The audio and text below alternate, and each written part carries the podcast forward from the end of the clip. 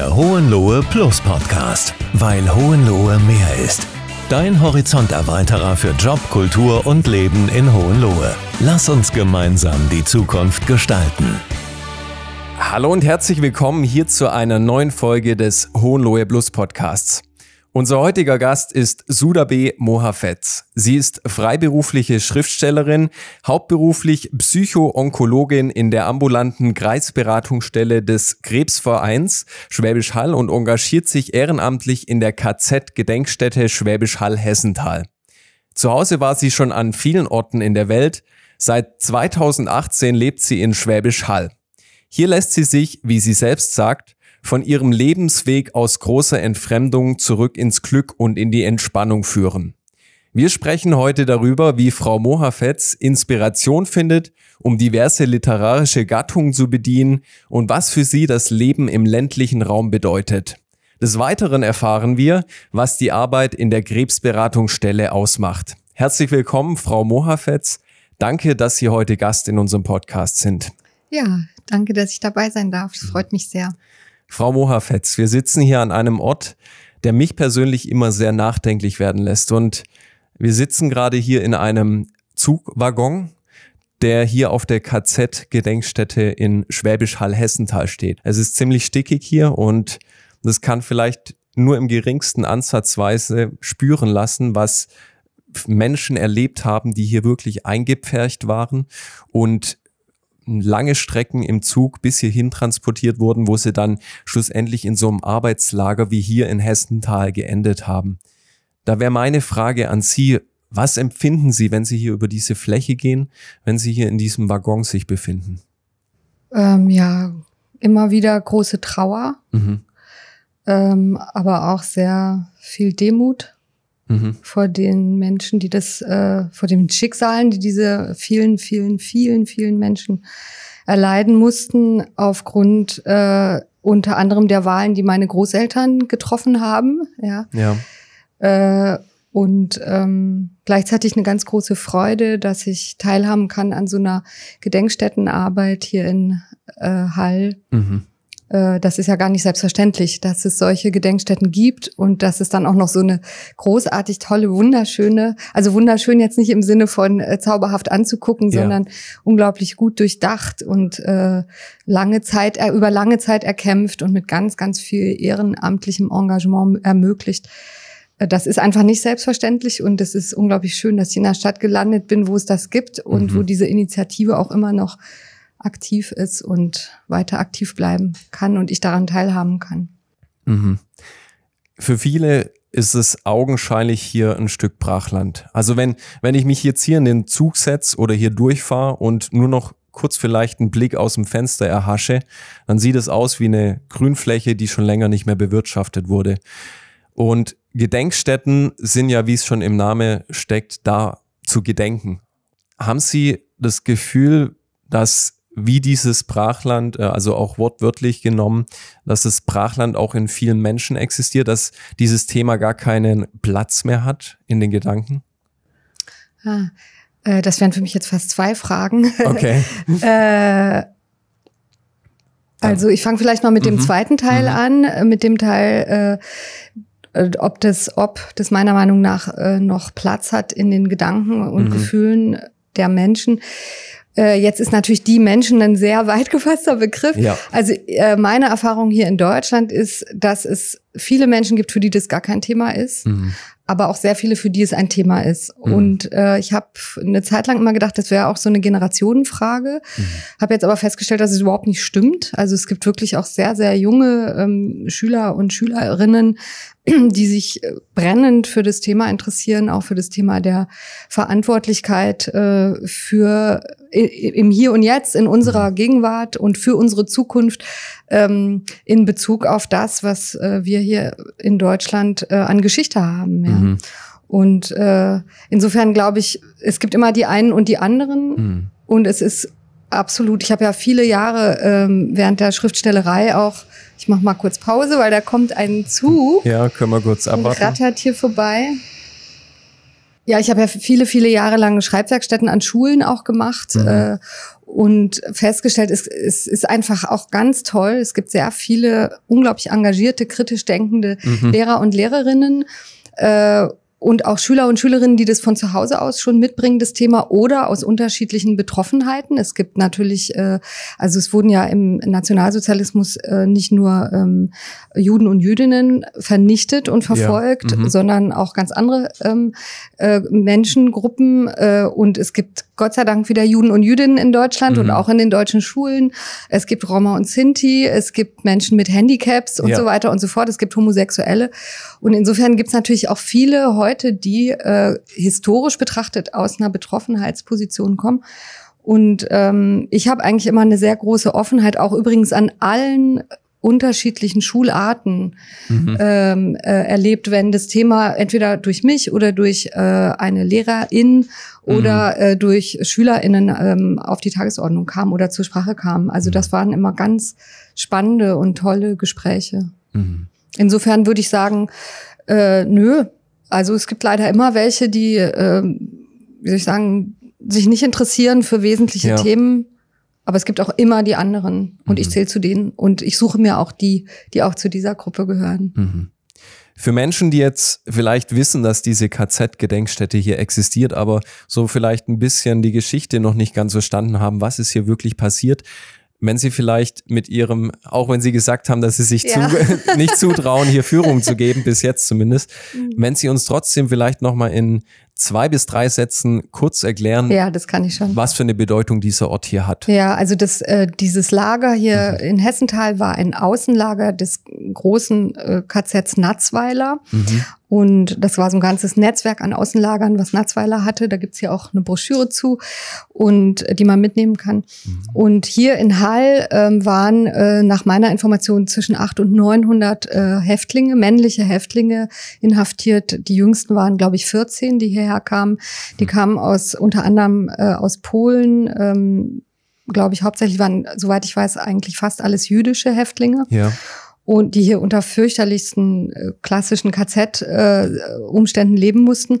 Und die wurden zur Zwangsarbeit eingesetzt, hier in, umliegend äh, auf Bauernhöfen und auch in der Industrie und in Handwerksbetrieben äh, hier in Hall und auch in den umliegenden Orten. Und sie wurden eingesetzt zur Instandhaltung des Flughafens, der jetzt Adolf Wirth Flughafen heißt Mhm. und nicht allzu weit entfernt ist hier. Und auf diesem Flughafengelände wurde eine ähm, eine äh, der sogenannten, ähm, ich glaube, die, die nannten sich Wunderwaffen Okay. vom, äh, äh, also äh, von Adolf Hitler quasi so eine besondere, ähm, so ein Flieger, so ein bestimmtes Flugzeug. Okay. Da müsste man ja, da bin ich jetzt wirklich am Ende mit meinem Wissen Ja, kein Problem. hergestellt und die, diese, dieser Flughafen wurde natürlich angegriffen, Mhm. äh, mit Bombenangriffen teilweise und die Häftlinge wurden dann sehr, also das war wahnsinnig gefährlich auch Mhm. äh, eingesetzt, ähm, um den instand zu halten und im Zuge dessen mussten sie auch ganz viel in den Steinbrüchen, an denen man hier auch vorbeifährt, wenn man aus Hall hier rausfährt auf die Gedenkstätte. Durch Steinbach und so. Ähm, ja, genau. Dann ja. kommt man ja hier, ich weiß gar nicht, wie die Straße heißt, genau hinter zwischen Steinbach und Hessenthal quasi die Ja, Straße. mhm. Kommt man ja an Steinbrüchen vorbei Mhm. auch, wo jetzt gerade, glaube ich, zwei Jugendliche abgestürzt sind Mhm. vor kurzem. Mhm.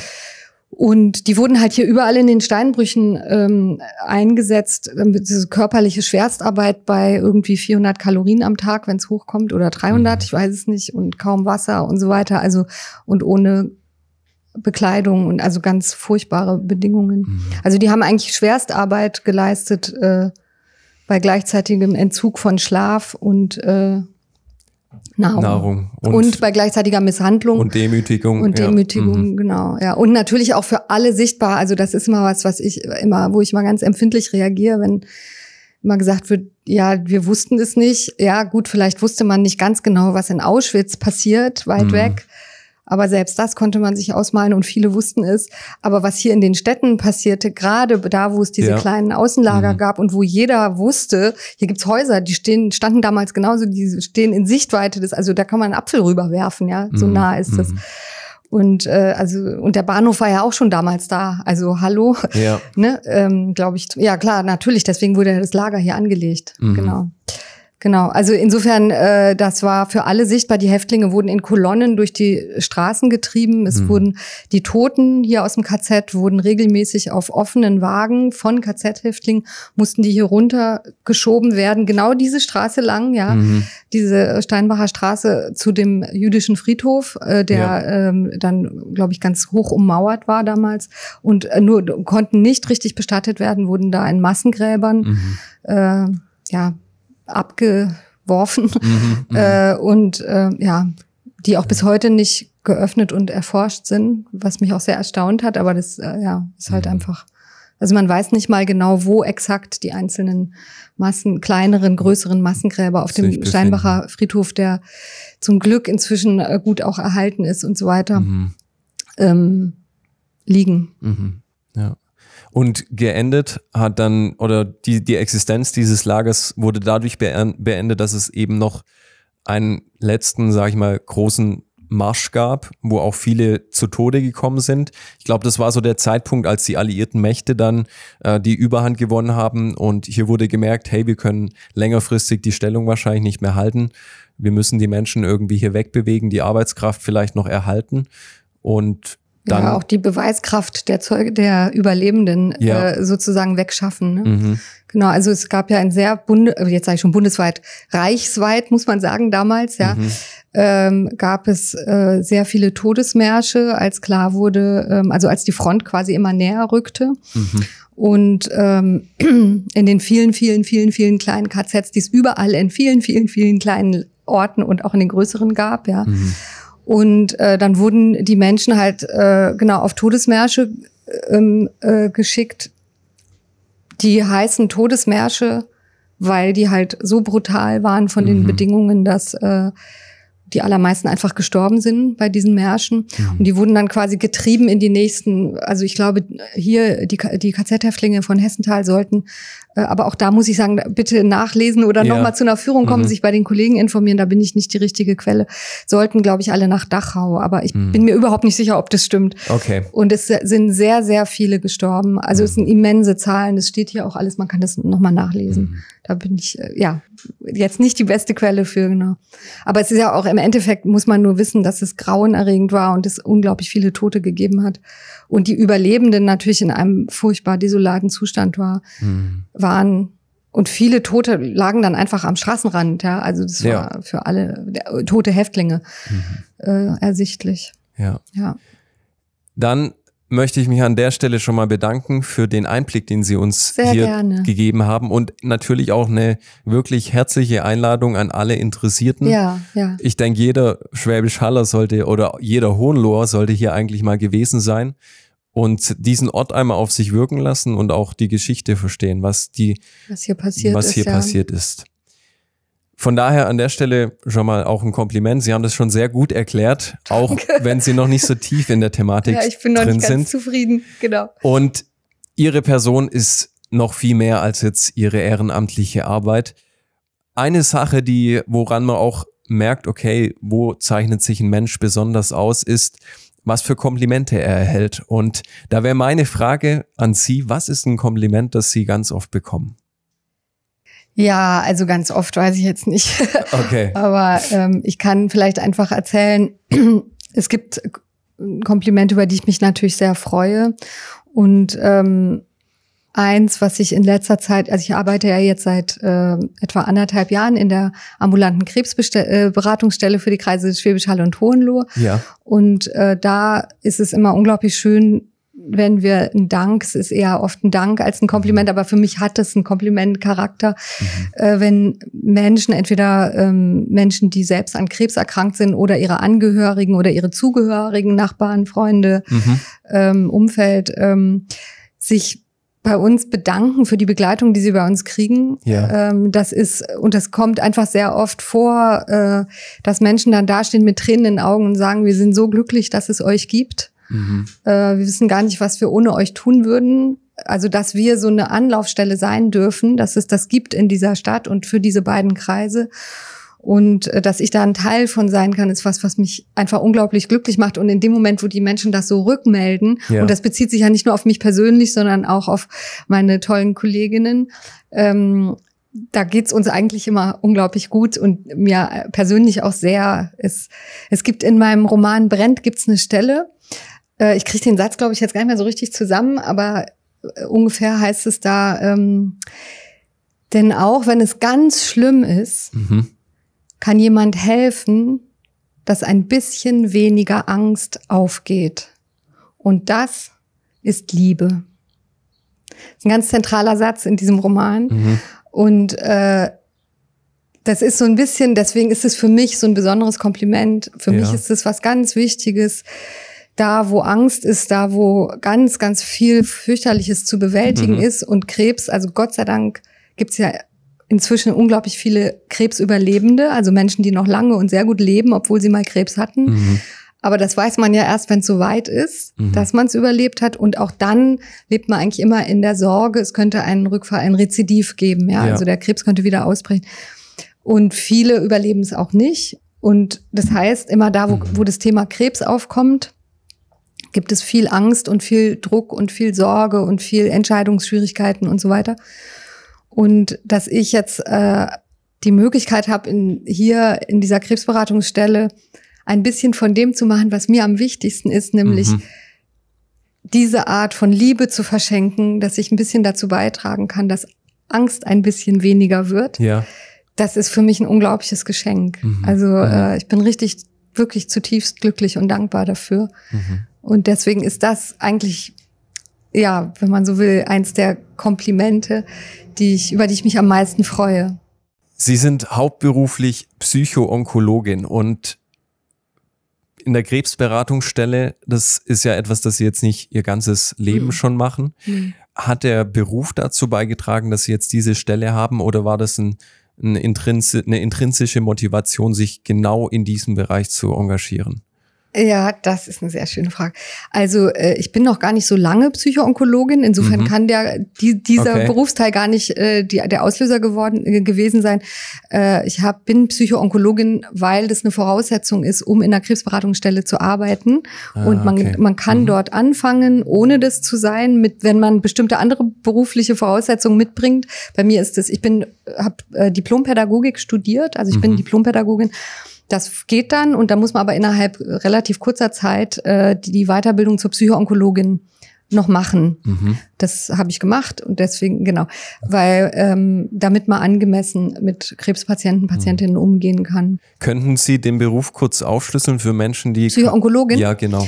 Äh, Psychoonkologen sind Menschen, die ähm, gelernt haben, erstens auf einer quasi relativ allgemeinen Ebene die wissen, was die gelernt haben, was die wichtigsten ähm, Krebserkrankungen sind, mhm. was die für Auswirkungen haben und zwar auch sowohl körperlich, also ja. aber medizinisch, wobei das sind in der Regel, es gibt auch Mediziner und Medizinerinnen, die Psychoonkologen sind, aber die meisten Menschen in dem Bereich kommen eher aus dem sozialen, äh, mit einem, ja, so haben einen sozialen Hintergrund. Okay. Mhm. Es gibt auch äh, Pfleger und Pflegerinnen, Krankenschwestern, mhm. die Psychoonkologen werden, aber viele sind Sozialpädagogen, Pädagogen, Psychologen und so weiter. Mhm. Und wir haben ja dann überhaupt keine Ahnung von medizinischen Themen und deswegen gibt's also eine Grundeinführung, was sind die wichtigsten Krebserkrankungen Krebserkrankungen, wie wirken die sich aus, was ist mit dem Körper nach so einer Krebs-OP. Mhm. Und das ist deshalb wichtig, damit wir, wenn die Leute zu uns in die Beratung kommen, wissen, zumindest so eine grobe Vorstellung erstmal im Allgemeinen haben, was diese Menschen für ähm, Belastungen haben, mhm. krankheitsbedingt.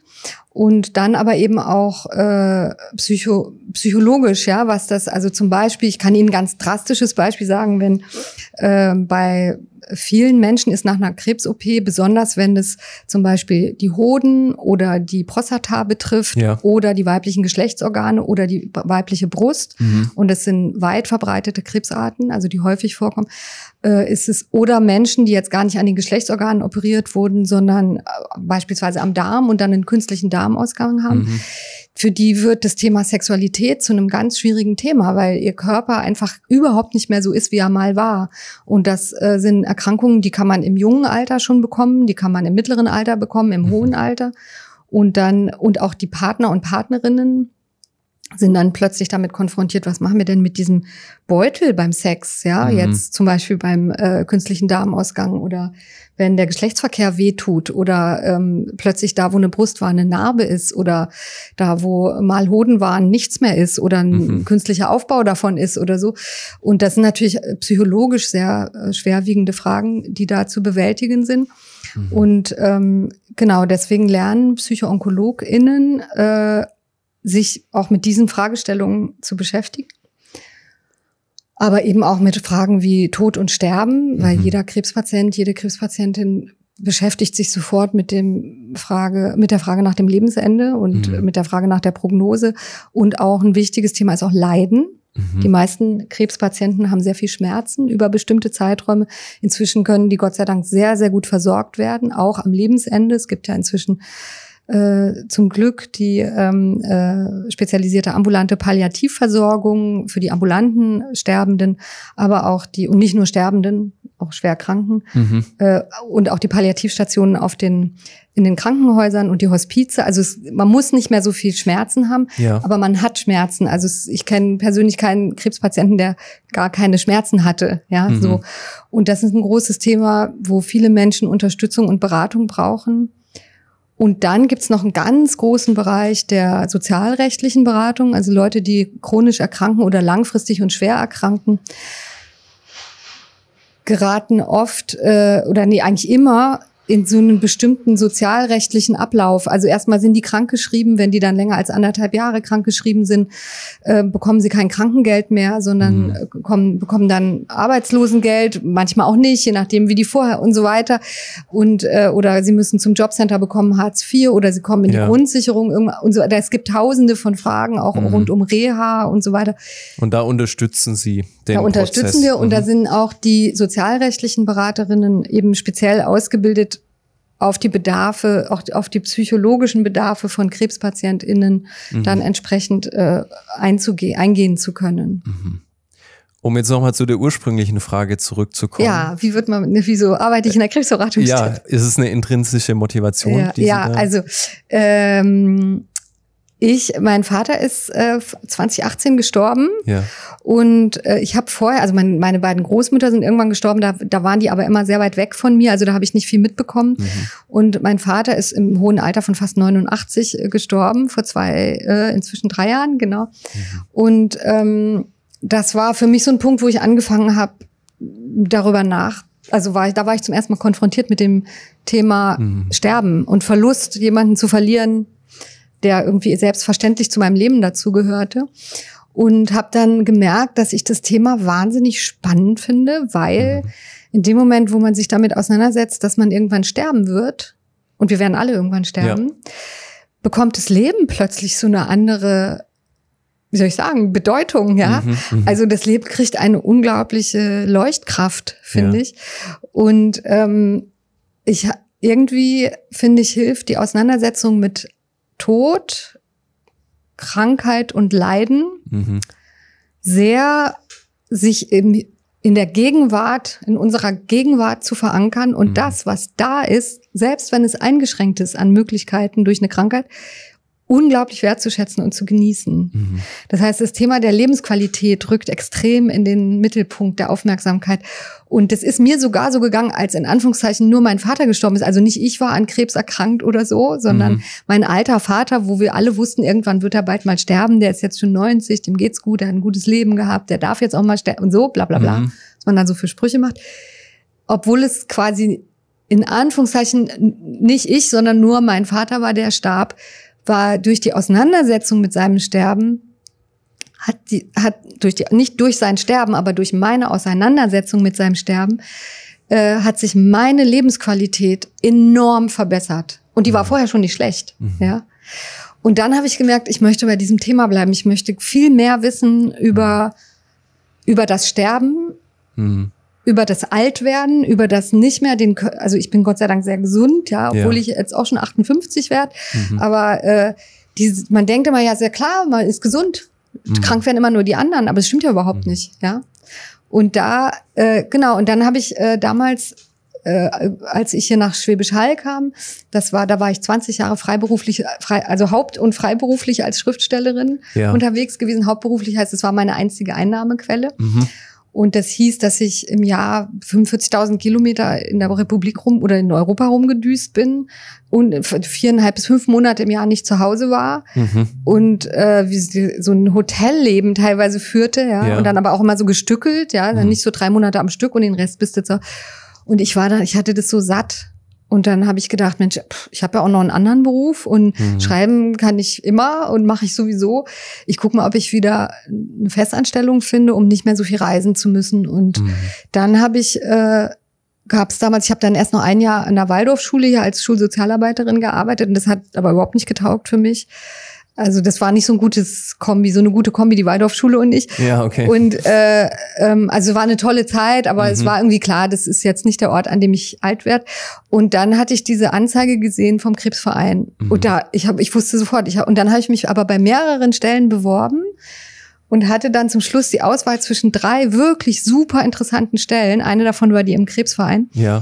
Und äh, ich habe dann gesagt, nee, ich will einen Krebsverein, obwohl das damals, äh, da hatte ich noch nicht die Leitung inne, nicht von den drei Stellen, die ich hätte haben können, nicht die bestbezahlte war. Okay. Hab ich gesagt, nee, ich will diese Stelle haben, ja. Mhm. Äh, Das ist toll. Und ich bin, ich habe es nicht einen Tag bereut. Ich bin Mhm. echt sehr dankbar für diese Stelle. Das Ja. ist, äh, ich bin sehr, sehr glücklich Mhm. für diese Arbeit, über diese Arbeit. Mhm.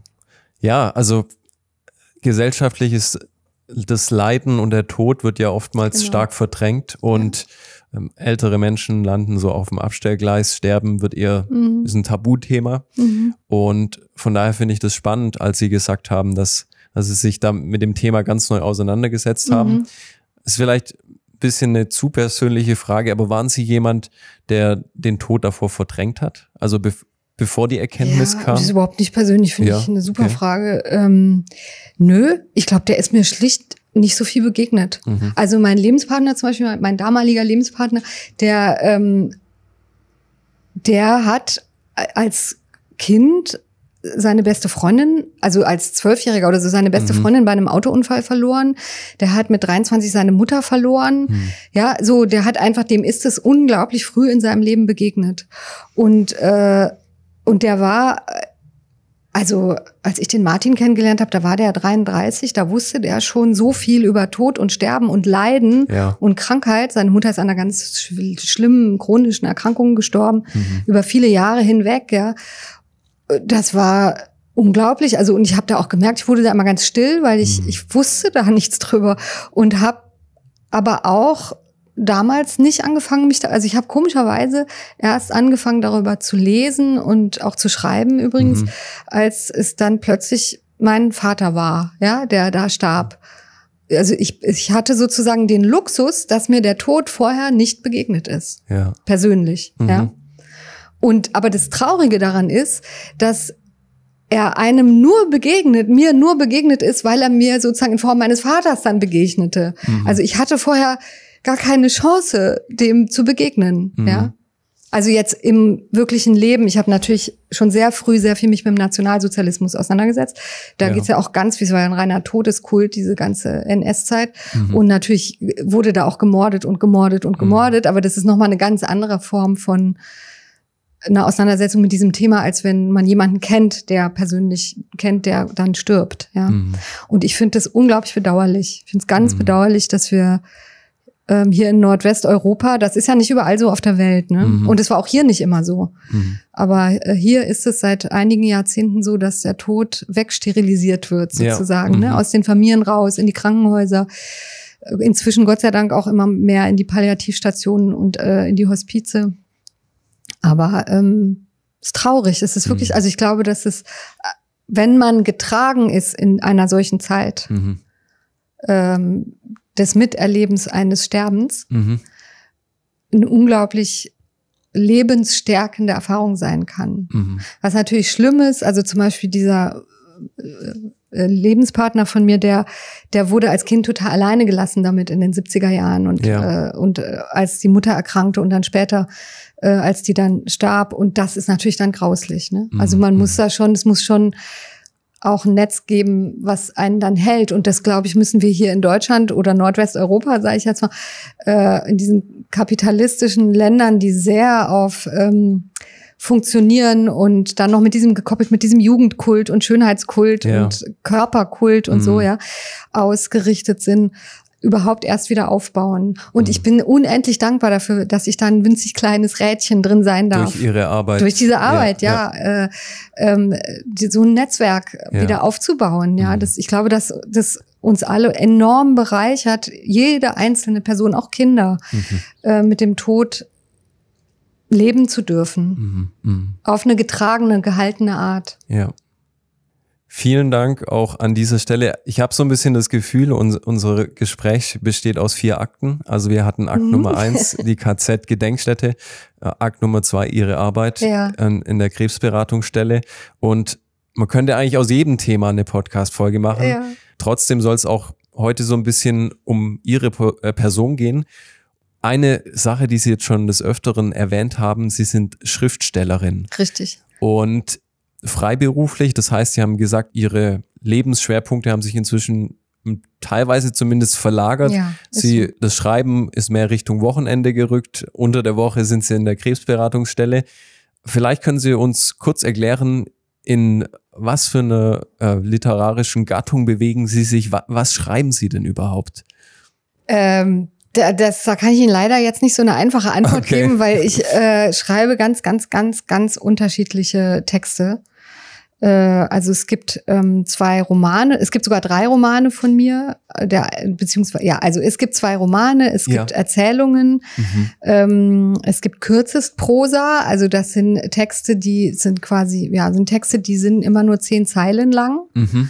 Also die sind 852 Zeichen mit Leerzeichen lang, äh, ganz genau. Okay. Und ähm, es gibt Lyrik, also Mhm. ich schreibe auch Gedichte, ich schreibe auch Essays, also es ist sehr, sehr unterschiedlich, Mhm. Was für Gattungen ich verwende Okay. oder für Genres ich Mhm. bediene. Ja. Da würde es mich direkt mal interessieren, wenn Sie sagen hier bei diesem Zehnzeiler, Ja. ist das eine, sage ich mal, technische Limitierung, die Sie sich selber setzen, um das Ganze spannender zu machen?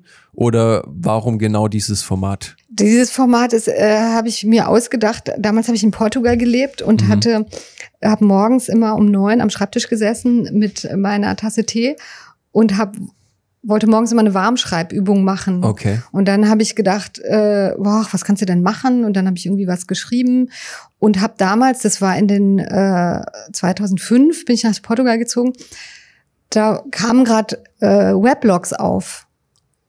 Also Blogs. Ah, Blogs, ja. Blogs, okay. Blogs, Mhm, genau. Mhm. Und, äh, und ich war ja quasi in Portugal, aber habe ja auf Deutsch geschrieben. Das heißt, ich war weit entfernt von meiner Leserinnenschaft Mhm. und auch von den Kollegen, Kolleginnen. Ja. Und dann habe ich gedacht, Mensch, ich mache jetzt einen Blog, wo ich meine Texte drauf poste und dann können die Leute dazu kommentieren. Mhm. Und hatte dann zufälligerweise, war der allererste Text, den ich gepostet habe, hatte 852 Zeichen mit Leerzeichen. Das war Zufall. Und, und zu, noch zufälligerweise waren diese 852 Zeichen mit Leerzeichen Mhm. in meinem Firefox-Browser, in der Auflösung, die ich da hatte, Ja. ergaben die zufälligerweise zehn Zeilen. Und dann habe ich gedacht, Alter, das ist ein cooles Format, weil ich bin super ungeduldig am Rechner, Ja. auf dem Bildschirm zu lesen. Ja. Also ich bin ganz schnell, äh, klicke ich immer weiter, ja. Ich bin super Mhm. ungeduldig, war ich Mhm. damals schon. Und dann habe ich aber, das ist ein Format, das würde ich sogar von Anfang bis Ende lesen. Mhm. Und dann habe ich äh, angefangen, diesen Blog zu schreiben, wo ich je, fast jeden Tag einen Text geschrieben habe, habe mir so ganz viele Regeln gegeben. Ich durfte Mhm. nicht länger als eine Viertelstunde dran schreiben Okay. Mhm. und so, weil das war irgendwie, war eher so eine Spielerei von mir. Mhm. Und, äh, und dann hat aber dieses Format kam, das war voll der Kracher, die Leute sind voll drauf abgefahren. Und mir hat es auch total Spaß gemacht, ja. Mhm. Weil ich sozusagen in diesem sehr, sehr strengen Format Ja. Alle möglichen Genres bedient habe. Also da sind, ich habe auf diesem Blog, den gibt's noch, den kann man sich angucken, die sind auch kaum korrigiert, ja. Die sind nicht so wie zwischen Buchdeckeln. Ein Teil davon ist später erschienen zwischen Buchdeckeln, das ist dann natürlich lektoriert und so. Genau, ja. Auf dem Blog sind die Mhm. noch in Rohfassung, ja. Ähm, da gibt's, was weiß ich, da gibt's Fantasy-Geschichten, da gibt's total abgedrehte, experimentelle Texte, Mhm. da gibt's so ganz geradeaus erzählte Actiongeschichten, Okay. Märchengeschichten, alles Mögliche. Und das fand ich toll, also weil ich konnte mich sozusagen total austoben, vom sozusagen genre-technisch oder so, und hatte aber durch diese sehr strenge Form, die immer, immer gleich blieb, etwas, was das Ganze zusammengehalten hat. Okay. Und es hat mir also unglaublich Laune gemacht. Habe ich, glaube ich, über fünf, sechs Jahre habe ich diesen Blog geschrieben. Ja. Würden Sie sagen, äh, Sie bedienen mit denen, gerade mit diesen Zehnzeilern, ein ganz spezielles Zielpublikum? Oder haben Sie so eine Leserschaft, die Sie definieren können und sagen, das ist mein typischer Leser? Nee, habe ich überhaupt nicht. Also Okay. das liegt, glaube ich, auch daran, weil ich halt so unterschiedliche Textgattungen. Es gibt ja Leute, die lesen nur Romane Ja. oder nur Gedichte oder so, ja. Äh, Oder es gibt Leute, die lesen gar nicht, aber wenn sie dann sehen, ach, der Text ist nur zehn Zeilen lang, dann lesen sie plötzlich doch. Weil ich meine, die zehn Zeiler sind auch immer so Literatur für Eilige. Ja? Okay, mhm. Für den viel beschäftigten Daimler-Manager, der auch ein bisschen Kultur haben will, jeden Tag auf dem Klo zwei Minuten ein Text. Geil. Okay. So. ja.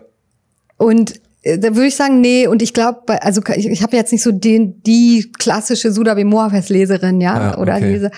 Aber ähm, ach so, und diese Zehnzeiler, die haben vor allen Dingen ein mega breites Publikum. Also da habe ich Mhm. schon von der, weiß ich nicht, 98-jährigen emeritierten Germanistikprofessorin bis zum Hauptschüler, der Ja. irgendwie sonst nur Fantasy-Filme guckt, Mhm. super begeisterte E-Mails gekriegt, Alter, voll toll. Und äh, die, ich habe zehn Texte nicht verstanden, aber den elften, den fand ich so geil. irgendwie so, ne? Mhm. Also das ist, scheint einfach was zu sein, wo viele Leute mal sich trauen reinzuschnuppern Mhm. und dann was fündig werden, was wahrscheinlich auch daran liegt, dass es so unterschiedliche Ja. Genres bedient, Mhm. dieses Format.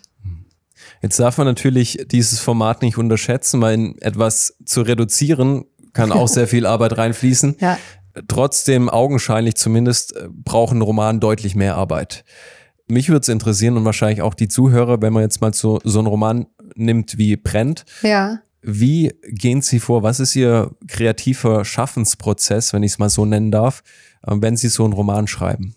Ja, ne? Das ist so. Ähm, also ich glaube, da würde wahrscheinlich die allermeisten SchriftstellerInnen würden darauf als erstes sagen, der Stoff bestimmt die Arbeit. Ähm, oder das Thema, also sozusagen der Spark, ja, am Anfang. Ja, der Funke. Der Mhm. Funkgedanke, der, der, so wie der kommt so ein Blitz und dann sieht man was und dann muss man die richtige Form und Sprache dafür finden. Mhm. Und dann wird es so langsam, langsam heller da Mhm. drin, ja. Und im Fall von, weil Sie jetzt nach Brent fragen, im Fall von Brent, das war total abgefahren. Bei Brent war es so, ich hatte einen Satz im Kopf Mhm. und der Satz hat mich total fasziniert, weil der hatte alle Zeiten in einem Satz waren die drin. Und zwar war der Satz ging so, der kam mir irgendwann im 285er Bus Ja. vom Rathaus Steglitz nach Lichterfelde West in Berlin. Okay. Bin ich zu meiner, bin ich zu meiner Mutter gefahren. Und dann saß ich da vorne oben im Doppeldecker vorne und guckte raus auf meine Ja. alte Heimat sozusagen, wäre in Berlin aufgewachsen. Mhm. Und äh, dann hatte ich diesen Satz im Kopf, der ging so, später werde ich wissen, also das ist die Zukunft, werde ich wissen, dass vor dem Feuer eine Verpuffung war, Vergangenheit, Mhm. kenne jetzt, Gegenwart, aber dieses Wort noch nicht. Nämlich das Wort Verpuffung. Später werde ich wissen, dass vor dem Feuer eine Verpuffung war, kenne jetzt aber diese, dieses Wort noch nicht. Und dann habe ich gesagt, Alter, das ist ja voll der geile Satz, weil es ist äh, Vergangenheit, Gegenwart und Zukunft drin. Ja. Und dann habe ich gedacht, so, da muss ich was mitmachen. Mit dem Satz muss ich was machen. mhm. Und dann ist es bei mir so, da ist es, glaube ich, bei den unterschiedlichen Kollegen, Kolleginnen sehr, sehr different. Also jeder hat da so eigene, die eigene Variante, wie man dann Mhm. sich so einer Idee nähert. Ähm, weil ich persönlich mache das sehr viel so, ich schreibe über lange, lange Zeit, zwischen sechs Monaten bis zwei Jahren Skizzen. Ah, Also wirklich bildliche Skizzen oder textliche Nee, Skizzen? leider, leider, wirklich, das ist total traurig. Leider kann ich nicht gut malen und zeichnen. Ah, okay. Mhm. Ich finde es total schrecklich, würde ich total gern können. Nee, Textskizzen. Also, ähm, ja, also bei dem zum Beispiel, der hat ja auch so einen Rhythmus, der Satz, ne? Mhm. Der hat einen totalen Rhythmus.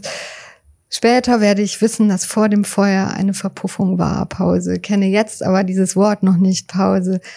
Äh, was, du weißt jetzt gerade, es, es, es Ja. rollt so, ja. Ja, ja. Und dann ähm, hab, ich- da waren zum Beispiel gibt's dann Skizzen, wo ich dieses Rollen versuche Mhm. Also wo ich Sätze suche, die mit diesem Rollen, dieses Rollen in sich haben. Dann gibt's Skizzen, wo es um die Klangräume geht, die diese Wörter haben, ja. Mhm. Verpuffung zum Beispiel finde ich sehr schwierig, weil wenn man das verkürzt, bleibt Puff übrig. Ja. Und es ist dann, irgendwas machst du jetzt damit und so.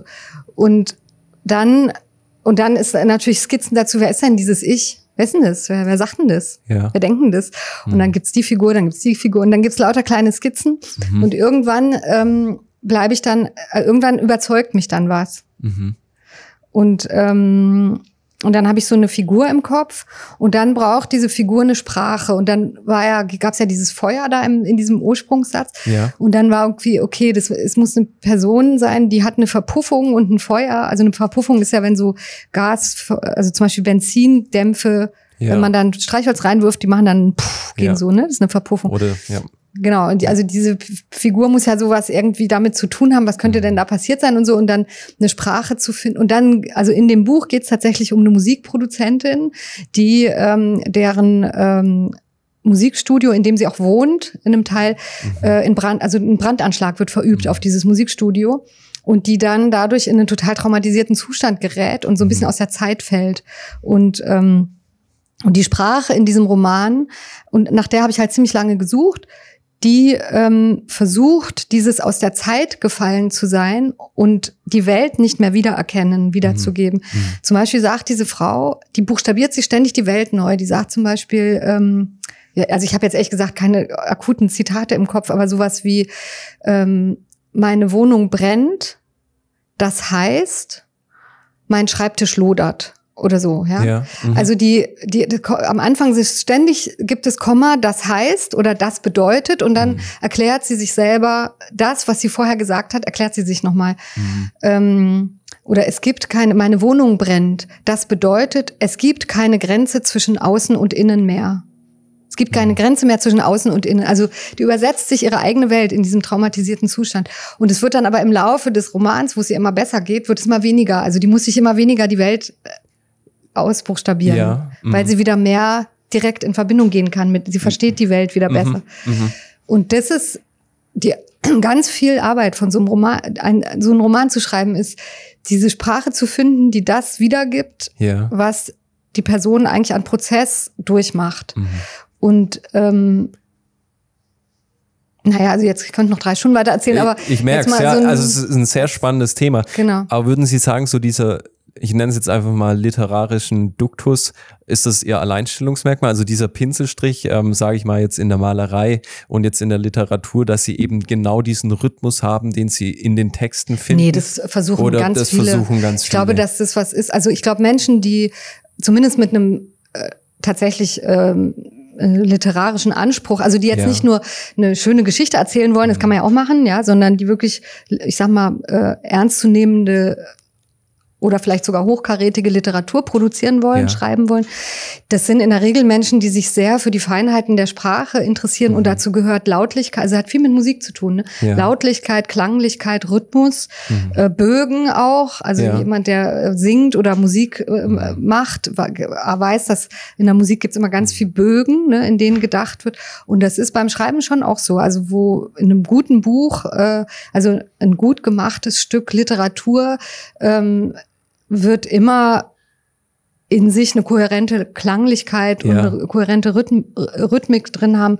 Und da werden auch die Art, also sozusagen die Sprache wird mit dem Thema was zu tun haben, Mhm. ähm, was verhandelt wird. Und die Figuren werden sozusagen äh, unterschiedliche ähm, Aspekte, die es zu problematisieren gibt an dem Thema, Mhm. äh, wie so eine Leinwand zeigen und so. Also ich glaube, das, äh, kann- das wäre jetzt sehr vermessen zu sagen, ich wäre da die Einzige. Das Okay, ist, glaube mhm. ich, einfach, das ist gute Literatur schreiben, setzt es voraus.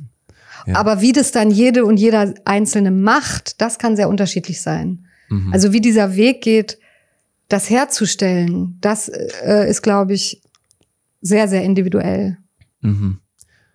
Ja, also für, für mich war jetzt gerade das, was Sie erzählt haben, ein echter Augenöffner, weil es hat mir nochmal ganz deutlich gemacht, dass Literatur echt ein Handwerk ist. Also es, Ja, wird, absolut, es ist ja. absolute Arbeit, sowas zu erarbeiten.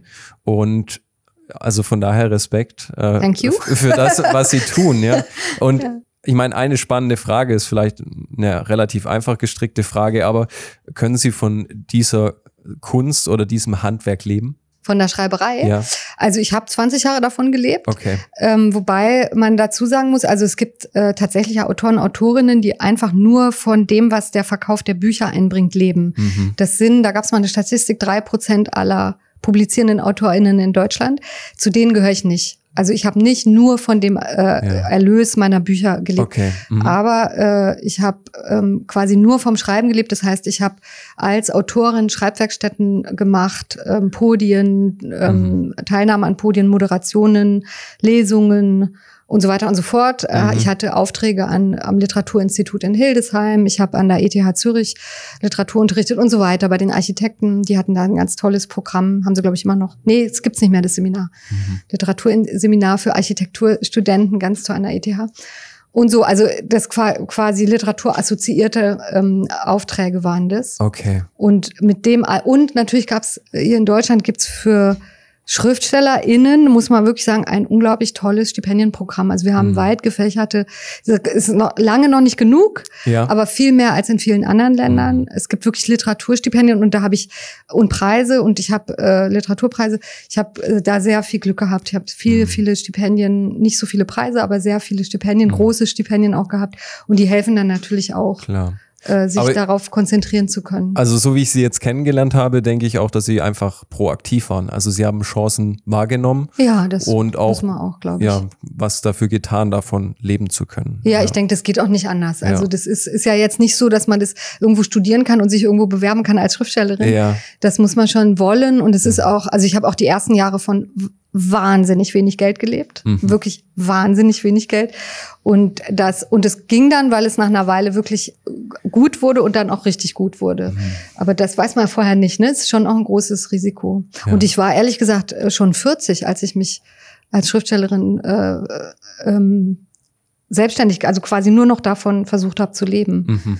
Und ich hatte keine Rücklagen und es war sehr, alle haben mir einen Vogel gezeigt. Okay. Hätte auch schief gehen können, ist Ja. aber nicht schief gegangen. genau. ja, nee, stark. Ich werde jetzt ein relativ äh, kitschiges, eine kitschige Metapher ist es wahrscheinlich. Wenn man einen Roman schreibt, da könnte man ja auch sagen, das ist wie so ein Berg erklimmen oder was sie ja auch machen, Bouldern. Bouldern ist ja ein Sport, der findet am Feld statt. Meistens sind es eher so große Findlinge oder Steine, die so große Blöcke. ja, große mhm. Blöcke. Felsblöcke. Mhm. Genau, wo man eben ohne Seilsicherung äh, hochkraxeln kann oder hochklettern kann. Und es kann aber auch sehr technisch anspruchsvoll sein. Ja, Man wird ge gesichert meistens von einer Matte und noch jemand, der einen auffängt, wenn genau, man ge- der einen spottet. den genau. man genau spottet. Genau, der dafür sorgt, dass wenn man stürzt, man auf die Matte stürzt, die man unter den Fels gelegt hat. ja. Genau. Oder die dafür sorgt. ja, genau, das ist dann der Schutz. Jetzt sind Sie ja auch Schriftstellerin und äh, wenn man jetzt so ganz typisch klischeehaft sagt, äh, wa- was macht eine Schriftstellerin am Felsen und klettert? Das sind ja zwei sehr konträre Dinge. Vielleicht, wenn Sie uns ein bisschen mit reinnehmen, was Ihnen das Bouldern gibt, also dieser, diese Art von Sport. Ja, Bouldern ist ein großartiger, wirklich einer der schönsten Sporte, die ich jemals, äh, Sportarten, die ich äh, jemals betrieben habe. Ich habe äh, viel Sport schon gemacht in meinem Leben. Mhm. Bouldern äh, gehört zu denen, die mir am meisten Freude machen. Ähm, also, ich glaube, was ich am Bouldern so faszinierend finde, ist, dass man, das hat nichts Lineares, ja. Ja. Ähm, also jede Person, die bouldert, die ein, Pro die ein Projekt hat, also beim Bouldern reden wir von Projekten, ja. Es Mhm. ist so quasi eine bestimmte Linie. Ich will von diesem Punkt zu diesem Punkt kommen, Ja. äh, von diesem Punkt zu diesem Punkt kommen und ähm, darf dabei die Füße nicht mehr auf den Boden setzen, Aha. ja, und habe halt meine Füße, meine Zehen und meine Finger und meine Hände. Und äh, und ich habe den Felsen und muss dann am Felsen gucken, wo kann ich mich wie hinstellen und festhalten. Und vielleicht Ja. ist der Felsen Dach, also überhängend. Mhm. Oder es gibt nur winzig, winzig kleine Leisten und auf denen man stehen und sich festhalten kann und so. Und dann ist, wenn Sie jetzt, Sie sind, ich weiß nicht, wie groß sind Sie? 1,78, 1,82, irgendwie sowas? 1,87. Ja. 1,87, Ja, genau ja. so. Und jetzt stellen Sie sich mal vor, ich bin 1,57, das heißt, Sie Mhm. sind wie viel? 30 Zentimeter größer als ich? Ja. Okay. Und Sie wiegen weniger als ich, wahrscheinlich, oder vielleicht ähnlich viel, weiß ich nicht. Sie sind jedenfalls sehr schlank. Aha. Und äh, äh, so, und jetzt würden wir beide vor derselben wir, es ist derselbe Boulder, ja, es Ja. ist dieselbe Linie, Ja. aber sie würden, um diesen Boulder zu klettern, ganz andere Bewegungen machen müssen als ich, Mhm. weil ich quasi wahrscheinlich gar nicht so eine Reichweite habe wie sie, ja, dafür Mhm. habe ich wahrscheinlich mehr Fingerkraft als sie, vermute ich jetzt einfach mal. Weiß ich nicht, bouldern sie auch? Nee, ich boulder nicht. Okay, genau. Aber Also, äh, gut, Also- es gibt auch noch andere äh, Sportarten, über die Ja. man Fingerkraft entwickelt und so weiter, ne? Oder Körperspannung oder so. Das heißt, man braucht, obwohl wir dasselbe machen, wir beide gehen von A nach B, mhm. äh, müssen sie für, für ihren Körper, genau für den Körper, den sie haben, mit der Kraft, die sie haben, ja. mit den Schwachpunkten, die sie haben, einen Weg von da nach da finden. Und ich muss mit der Kraft, die ich habe und dem Körper der Größe, die ich habe und so weiter und dem Gewicht, was ich mitbringe, etc., etc., meinen Weg finden. Das heißt, es gibt fast nie den richtigen Weg. Es gibt immer nur den Weg, der zu meiner Voraussetzung passt. Ja. Und das finde ich schon mal so dermaßen ins Lebensbuch geschrieben, Mhm. weil so ist ja auch das ganze Leben. Ja. Es gibt immer nur mein Leben, ja. Mhm. Also sozusagen nur ich kann mein Leben leben und nur ich kann meinen Körper an diesem Fels hochbouldern oder auch nicht. Mhm. Das finde ich was total faszinierendes. Und dann ist es so, dass Bouldern auch ein Sport ist, wo man eigentlich, wenn man jetzt ein Projekt ernsthaft betreibt, Mhm. haben alle, egal wie Anfänger oder fortgeschritten die sind, wenn die an ihrer Leistungsgrenze bouldern, haben alle dieselben Probleme. Das heißt, jemand wie der Martin, den Sie da mit dem 8B Plus Boulder gesehen Ja, haben ja. auf YouTube, ja, Mhm. das ist Olympianiveau 8B Plus, ja. Mhm. Also da gibt's es gibt nur noch einen Grad höher, glaube ich. Brutal schwer, ja. Der muss genau dieselben Sachen können wie ein Anfänger, Mhm. der in einem, in einem ganz, ganz leichten Boulder hängt, weil nämlich die Anforderung für die beiden Körper die gleiche ist. Der muss Körperspannung aufbauen Mhm. mit Mhm. dem Körper, den er hat. Der muss äh, äh, Fingerkraft haben, der Ja. und so weiter, ja. Also das halt bloß der, der, der Mann, den Sie da im Video gesehen haben, der macht es halt auf einem ganz anderen Kraftniveau. Aber auf diesem Kraftniveau ist das Problem, was er lösen muss, das gleiche. Mhm. Mhm. Verstehen Sie? Ja, ich verstehe. Und das finde ich so faszinierend. Ja. Das finde ich einfach total geil. Und das Dritte, was das Bouldern zu einem der wunderschönsten Sportarten der Welt macht, ist das Scheitern. Man kommt nirgendwo hoch, wenn man nicht aushält zu scheitern. Deswegen sagt, redet man beim Bouldern immer vom Projektieren. Man projektiert einen Boulder. Das heißt, man, ah, das ist eine geile Linie, das würde ich gerne mal, ah, es könnte sein, dass ich da schon stark genug für bin. Ja. Will ich versuchen zu machen. Oder ich sehe jemanden, die das gerade gebouldert und denke, Alter, das sieht so schön aus. Will ich unbedingt probieren oder so, ne? Oder ich will auch so stark sein wie die oder das will ich Aha, können. aha. Und dann fängt man an zu projektieren und bis, und wenn man wirklich ernsthaft an der Leistungsgrenze bouldert, das Mhm. heißt, man versucht sich zu verbessern, das Ja. heißt das ja, ähm, dann fällt man, bis man die Linie gebouldert hat, ungefähr 130.000 Mal runter. Also Ja. bis man es dann kann, ist man permanent mit runterfallen beschäftigt und mit neu justieren, Gehirn neu justieren, Körper neu justieren, ähm, dann dieses, ich vergesse mal, wie das heißt. Es gibt so ein bestimmtes Gedächtnis, was Bewegungen speichert. Ja. Äh, nimm, hab's vergessen. Ja, kein Ja, Problem. das muss ständig neu äh, programmiert werden. So, nee, Mhm. nee, nee, der Finger, das Körpergewicht muss noch einen Millimeter weiter nach rechts, sonst fliegst du da, kannst du die Leiste nicht halten oder so. Ja. Mhm. Und, äh, und dieses, also ich finde, man lernt beim Bouldern, beim Klettern auch, aber nicht so doll wie beim Bouldern, Ja. ähm, lernt man, dass Scheitern der Weg zum Erfolg ist. Mhm. Mhm. Und äh, es ist so ein bisschen wie eine Auseinandersetzung mit dem Tod. Scheitern ist ja so eine kleine Form von, von Sterben. Also da sozusagen, es ist jedes Mal die Gefahr, es könnte sein, dass ich es nicht kann. Mhm. Und jetzt gerade kann ich es nicht, ja, dass es nicht weitergeht, dass ich an dieser Stelle am Ende bin Mhm. mit meinem Können, nicht mit meinem Leben, Gott sei Dank, aber mit Ja. meinem Können.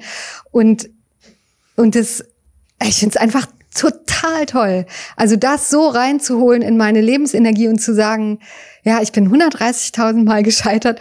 Und es gibt natürlich auch Boulder, die habe ich nie klettern können, ja, da bin ich einfach nur 130.000 Mal gescheitert, aber ich habe es 130.000 Mal probiert und es hat so eine Freude gemacht, es jedes Mal wieder zu probieren. Und dann bin ich zum nächsten Boulder, der war ein bisschen leichter oder da war eine bestimmte Schwierigkeit nicht drin und den konnte ich dann äh, meistern. Und mit jedem Mal von probieren bin Mhm. ich stärker geworden. Also stärker im Kopf. Ja. Bouldern ist ganz viel Kopf auch. Also gut, alle Sportarten sind im Endeffekt auch Kopf, ne? Ja, klar. Also Bouldern ist ganz viel Kopf. Ich bin im Kopf stärker geworden. Ich, mein Körper ist stärker geworden und ich habe was gemacht, was mir so viel Freude gemacht hat. Mhm. Unabhängig davon, ob ich runtergefallen bin oder nicht. Ich habe einfach die ganze Zeit total den Fun gehabt. Das ist ein super Sport. Ich kann nur allen sagen, geht bouldern, geht bouldern. Ja, ich wollte es gerade sagen. Also bei der Begeisterung, äh, ich bin echt versucht, dass ich das in Zukunft auch mal ausprobieren Ja, probieren. Sie es mal. Und es Ja. gibt, äh, also wir sind hier natürlich leider in einem Gebiet, wo es keine tollen Boulderfelsen gibt, hier Ja, in ich Hall meine, wir haben eine schöne Halle inzwischen, die gebaut wird, wo man in Zukunft bouldern kann. Wo? In Hall, meinen Sie Im? Teurushof, ja. Ja, die, die, die gibt's schon. Ja, Die wird nicht aber es gebaut, soll die auch eine neue Ach so, das ist gar nicht ähm, an mir entstehen. vorbeigegangen. Genau. Ach, das ist ja toll. Ja, da ist leider in der Halle in, äh, in, in der Halle in Hall. Ja, Äh, ja. Da gibt's es ist sehr schöne Routen geschraubt, die sind ein bisschen reich, reichweitig. Also für Menschen wie mich, die so klein sind, sind die teilweise sind die Reichweiteprobleme sehr groß. Ah, okay. Mhm. Also, aber äh, und der Boulderbereich ist halt winzig. Der ist für jemanden, die ernsthaft bouldert, ein bisschen traurig. Wo, wo aber- sind Sie damals gegangen? In Berlin? Äh, Sächsische Schweiz? Oder was ist da ein Gebiet? Nee, also ich, Sie meinen jetzt am Felsen? ja, genau, am Felsen. Was sind da schöne Gebiete, wo man das machen kann? Ja, also zum Beispiel eins der schönsten Gebiete, also die zwei schönsten Gebiete, die ich persönlich kenne, ich bin nur in Europa gebouldert Mhm. und eigentlich auch nur in Frankreich und in, in der Schweiz, genau, Okay. am Fels, ähm, ist ähm, äh, Magic Wood. Das ist südlich von Chur in der Schweiz. Okay. Das ist äh, traumhaft. Und äh, Fontainebleau, also Blo, Mhm. äh, das ist südlich von Paris. Ja, das ist ein traumhaftes Frankreich. Bouldern. Okay. Und eine sehr schöne ähm, Boulderhalle hier im, aber ich meine, ich will jetzt keine Konkurrenz für Hall aufmachen. Genau, Okay. fertig. Können Sie rausschneiden. ja. Wir sind schon fast am Ende von unserem Podcast. Wir kommen noch zum vierten Akt, also nach Bouldern jetzt äh, Akt Nummer vier. Und da würde ich gerne noch mal so ein bisschen drauf eingehen. Sie haben ja lange Zeit in Berlin gelebt und in anderen großen Städten. Und um mal ein paar Begriffe zu nennen, denen Sie Großstädte, also den, die Begriffe schreiben Sie unter anderem Großstädten zu, das sind die Worte wie Anonymität, Getriebenheit, Brutalität, Gnadenlosigkeit. Das sind ja sehr harte Worte und Sie wohnen ja jetzt inzwischen auf dem Land. Meine Frage, muss man sich für Stadt oder Land entscheiden? äh, pff, keine Ahnung, was man muss. aber ähm, ja, also ich meine, ich finde, der optimale Kompromiss zwischen Stadt und Land ist Schwäbisch Hall. Okay. Äh, also deswegen fühle ich mich hier so wohl, Ja. äh, weil also zum einen ist ja Hall oder Hohenlohe auch, Ja. ja, das ist ja, Mhm. man, könnte man genauso von Künzelsau sagen, ja. Ja. Ähm, also man ist in relativ kurzer Zeit in Frankfurt, in Mhm. Karlsruhe, in Hildesheim, in Heilbronn, ja, Ja. in Stuttgart, in München, in Bayreuth. Also so jetzt, um mal den Kreis zu machen. Mhm. Und hat also, es ist jetzt nicht so, dass Großstadt unerreichbar ist von hier, ja. Mhm. Und zwar sowohl mit Zug als auch mit dem Auto äh, so oder teilweise sogar mit dem Fahrrad, wenn man fit ist. Ja. Und das ist das eine. Das heißt, man, wenn man nicht in der Großstadt lebt, heißt es ja nicht, dass man nie Großstadt haben kann. Mhm. Ja. Und äh, gleichzeitig ist jetzt speziell Schwäbisch Hall ist ja, also ich kenne keine Stadt von dieser, ich will gar nicht sagen Größenordnung, man müsste eigentlich sagen, sagen kleinen Ordnung, Ja. ja, 40.000 Einwohner. Das ist äh, die Hälfte der Einwohnerzahl, die der Unterbezirk in Berlin, in dem ich gelebt habe, hatte. Okay. Ja, Lichterfelde hat 80.000. Okay. Ja. Und es ist ja, ich kenne keinen Ort, der so klein ist und so viel hochkarätige Kultur zu bieten hat wie Schwäbisch Hall. Mhm. Also das bezieht sich natürlich absolut auf die Museen Mhm. und äh, nicht nur auf die Wirtmuseen, aber auch natürlich besonders die Wirtmuseen äh, und dann äh, aber auch die ganzen anderen Museen in Hall. Also es ist ja irgendwie wirklich viel. Dann bezieht sich auf die Musikszene und auch auf dieses Jazzfestival. Dann bezieht sich auf die Literatur, die total hochkarätig die ist, auch mit dem äh, Stipendium, was hier vergeben wird, Ja. ja, Mhm. Comburg-Stipendium und dem Comburg-Preis. Also es ist einfach unglaublich, was Hall zu bieten hat Ja. kulturell und äh, und auch Hohenlohe, wenn man jetzt die Wirtmuseen dort mit einbezieht. Ich muss gestehen, dass ich mich jetzt in Hohenlohe kulturell noch nicht ganz so umgetan habe, aber bin ja auch noch nicht so ganz lang da. Ähm, Wie lange sind Sie schon hier? äh, seit August 18. Okay. Also ja. es werden jetzt drei, drei Jahre. Jahre. Mhm. Mhm. Und was hier halt da ist, was oft in, in Großstädten, zumindest, also ich sag mal, in, als ich aus Berlin weggegangen bin, da war irgendwie von zehn Akademikern waren da Mhm. fünf arbeitslos. Ja. Ja, egal welcher Beruf. Mhm. Vielleicht Ärzte nicht. Ja. Mhm. äh, und vielleicht Juristen nicht. Aber dann mal davon abgesehen, ja, so, also zumindest Geisteswissenschaftler, da war sogar noch mehr Arbeitslosigkeit. Und ich muss ganz ehrlich sagen, dass ich finde, dass die, also sowohl der Kreis Schwäbisch Hall als auch der Kreis Hohenlohe sind ja wirtschaftlich total boomende. Also man merkt, dass es hier Kapital gibt Ja. und dass es klug eingesetzt wird. Mhm. Und das ist immer auch für die Kunst gut, ja, weil Mhm. da, wo Geld generiert wird, ähm, äh, bleibt in der Regel, und das, das kann man hier an dieser, an dieser Stadt unglaublich sehen, einfach ganz konkret, auch Geld für Kunst übrig. Und Mhm. Kunst ist überlebensnotwendig für jeden Menschen. Das ist einfach so, ja. Wir brauchen Kunst zum Leben.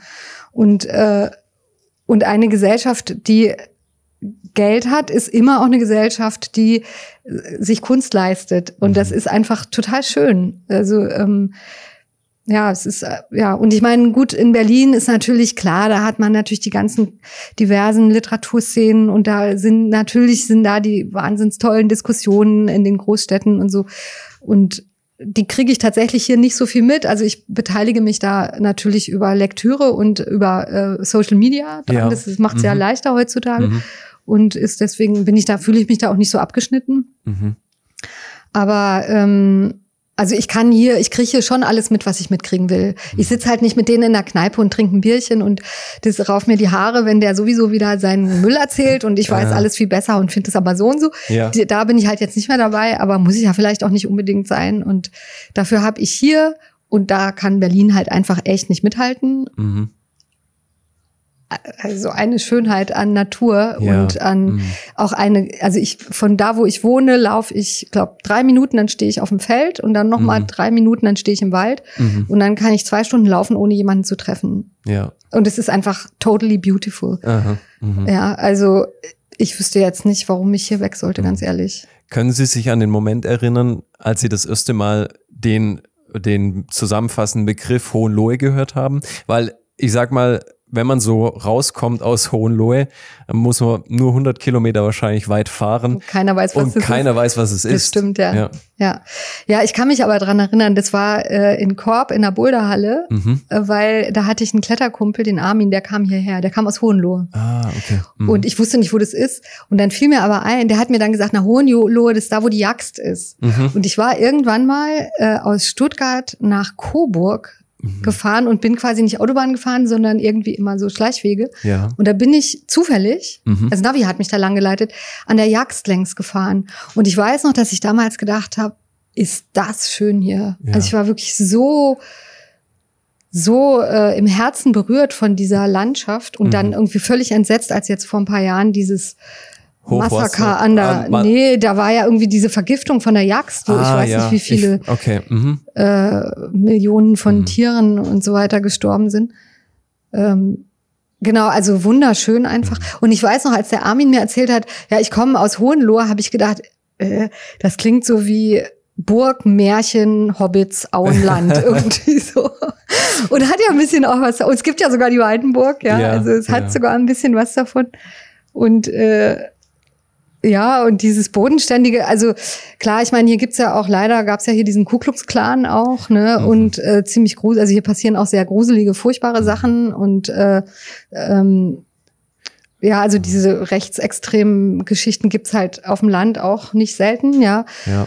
Äh, aber es gibt hier halt auch die anderen. Ja, ich gucke hier gerade raus, äh, da ist ein, äh, ein Tattoo, nicht Tattoo, wie sagt man, ein Graffiti. Graffiti. Ja. Auf dem Stromhäuschen, da steht nie wieder Faschismus, finde ich gut. Ja, also die gibt's auch. Und Ja. äh, ja, also es ist einfach schön und, Mhm. äh, und ein bisschen Hobbittum äh, tut ja auch ganz gut und ein bisschen Burgen und Schlösser ist auch schön, wenn man Ja, trotzdem ja. noch in der wirklichen Welt ähm, verankert bleibt. Mhm.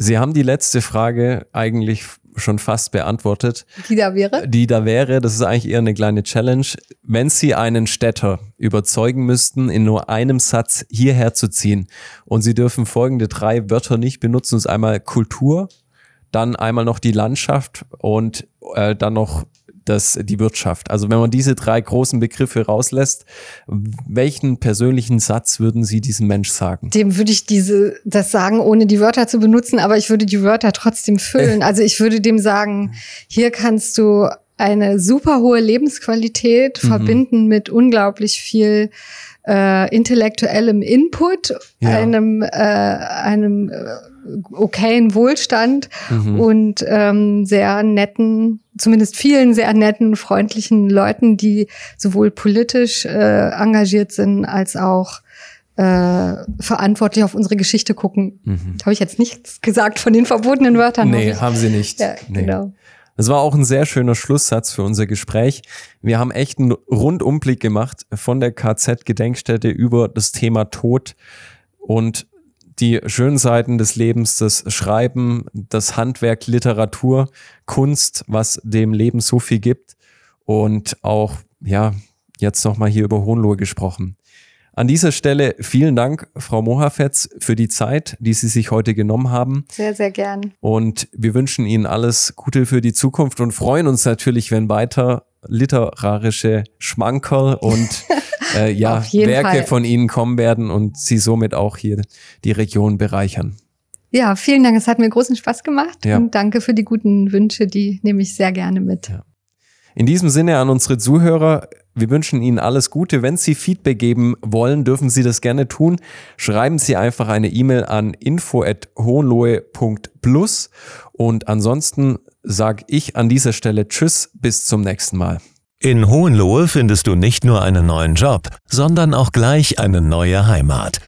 Wenn du Fragen hast, schreibe uns gerne eine E-Mail an info@hohenlohe.plus. Wenn dir diese Folge gefallen hat, dann abonniere den Podcast, lasse uns eine positive Bewertung da und erzähle deiner Familie und Bekannten davon. Bis zum nächsten Mal.